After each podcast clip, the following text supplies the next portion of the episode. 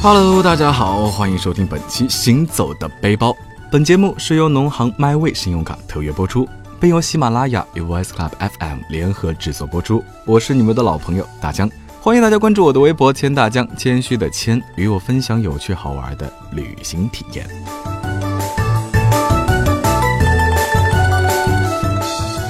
眼看着天气是一天比一天的冷啊！跟着刷屏十八岁照片的大江呢，在温暖的被窝里再一遍重温岩井俊二的情书，脖子在皑皑白雪中对着深山大声的呼唤，纯白的窗纱轻抚过少年藤井树脸庞的时候，大江的心思也动了起来。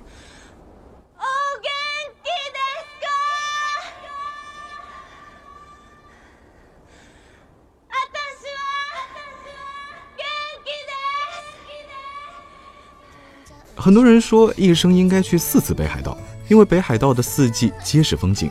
但是大江知道，只有冬天的北海道是最美的，白色的童话世界不带一丝的烟火气，时间在这儿呢也仿佛停滞不前。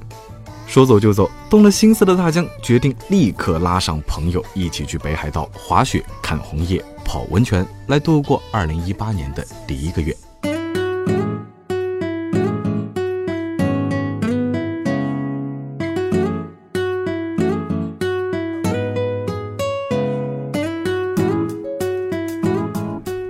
那大江一边做着北海道的攻略，制定行程表，一边从办签证、订机票、订住宿开始准备起，顺便也把一直想玩的雪上摩托预定好。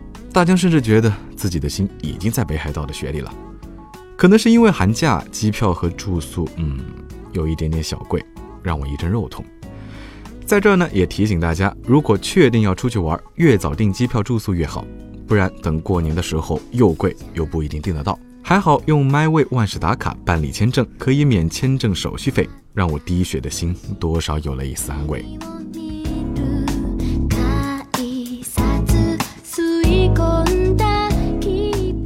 把一切都安排妥当，收拾好背包，和小伙伴一起出发，开始我们2018年的第一浪。先在浦东机场租借好 WiFi，那这样下了飞机联系当地导游或者是买东西就会方便很多。用 MyWay 万事达卡租借，境外前两天 WiFi 是免费的。那到达北海道新千岁机场，发现机场里有各种伴手礼，北果楼、白色恋人、松叶蟹、毛蟹、六花亭、薯条三兄弟等等等等。日本伴手礼必备，基本上在机场就已经能看到了。那不想拉着重重的伴手礼旅行的小伙伴呢，可以选择在回程的时候早点来机场买买买。店面关门的时间一般为晚上八点半到晚上十点。那服务台也可以拿机场的地图，有中文的，那这样也可以节约非常多的时间。出了海关，可以直接在机场买前往洞爷湖的直亚车票，价格是四千九百五十日元。那这里有一个小小的建议给大家，车票是有分自由席还是指定席的。那自由席就是哪里有座位就可以坐，所以比较便宜。指定席的话是坐指定的座位，如果是跟朋友一起人比较多，那最好建议用指定席。如果只是一两个朋友一起的话，可以选择自由席。车票记得一定要随身带着，因为下火车还是要检票出站。先坐地铁坐一站到南千岁，然后换乘 JR 到洞爷湖下车。这里是不太好打的的，所以如果不想在冰天雪地里拎着行李等待的话，一定要记得提前预约好的士。一路上前往酒店呢，看着沿途茫茫的白雪，大江终于有了身在北海道的实感。曾经在道中人上看到的一段话，也许最能表达对北海道的感受。站在广袤大地，单纯的呼吸也变得纯净美好，那是一种荡涤心灵的力量。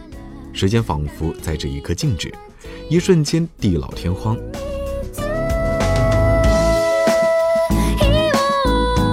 大家想到马上就能看到的洞爷湖雪山、温泉、气船、海鸟，哎，大家瞬间觉得这里真是个非常适合回顾过去、期待未来的地方啊！没一会儿到达了洞爷湖的酒店，先了解设施。温泉在最顶楼，一共两层。楼下一层是室内的温泉，有着两面的落地玻璃，可以看到整个湖景。最顶楼的温泉是露天的。那放下行李呢，大江就已经迫不及待的先去泡温泉。进去后先存鞋，光脚进入更衣室换衣服。女孩子们记得把头发盘起来，不要泡到温泉里。进入温泉池已经是傍晚，北海道正在下着雪。泡在暖气围绕的温泉，雪花触碰到温泉，从纯白变透明，露天的风景就像是水墨画。回想起过去一整年的快乐和遗憾，真的是从来没有过的奇妙体验了。泡完温泉，整个人都是暖暖的，喝一杯饮料补充水分。北海道的奶制品和冰激凌都特别的好吃，牛奶好喝，豆乳好吃，随便买都不会错。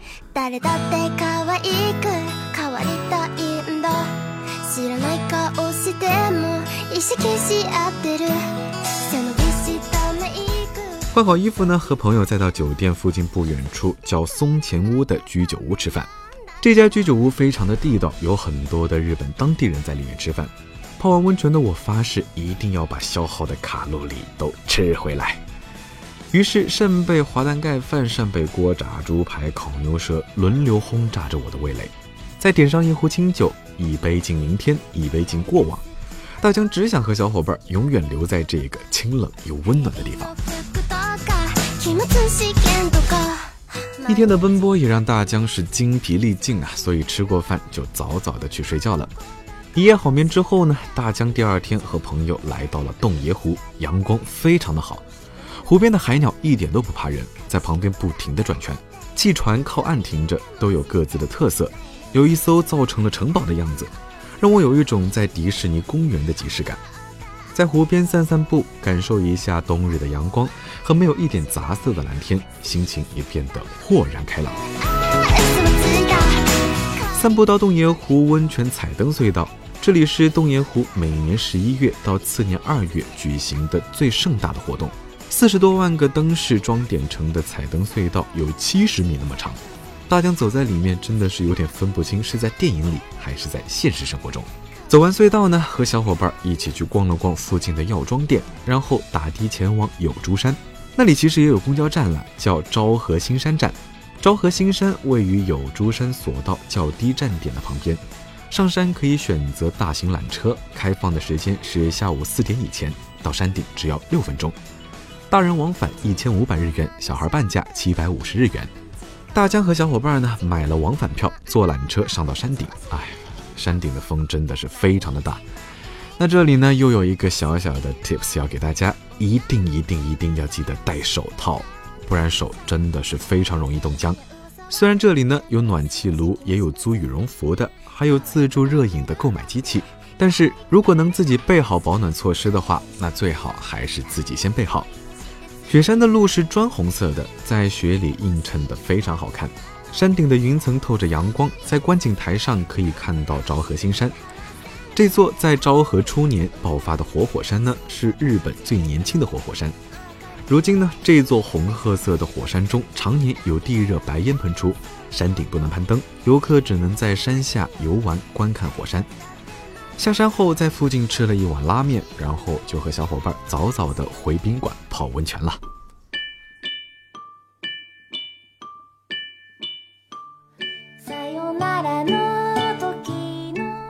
那到了第三天呢？大江和小伙伴决定租车前往登别。说北海道地大呢，其实和浙江省的面积是不相上下的。但是北海道的人少，所以公共交通并不发达。对于自由行的小伙伴来说，有条件的当然最好可以自驾。日本租车行业是非常发达的，到处都有租车和还车点，而农行 MyWay 万事达卡在境外租车还有优惠。一路来到登别，登别温泉是北海道代表性的温泉，源头便是登别地狱谷。所谓地狱谷呢，是一座活火山的山谷，山顶有火山口。山坡上也到处都是冒气的泉眼，空气里也弥漫着硫磺的臭气。虽说是火山啊，但是山上的雪倒是都还在二十厘米厚的样子。山口有游客服务中心，雪地靴可以在这里免费租用，也不收门票，还有新鲜的北海道牛奶。大江来到北海道的这几天呢，天天喝，天天感叹一遍，真的是太好喝了。晚上呢，我们选择住在离地狱谷最近的登别最老牌、最有实力的温泉旅馆——第一龙本馆酒店。榻榻米在晚饭的时候会有人来给你铺好，白天就是小桌子。酒店房间不算小，还有空气净化器。晚上吃饱喝足呢，准备泡泡温泉，然后睡觉。不过，如果你们在吃饭的时候喝了酒，记得一定要等一个小时以上再泡温泉。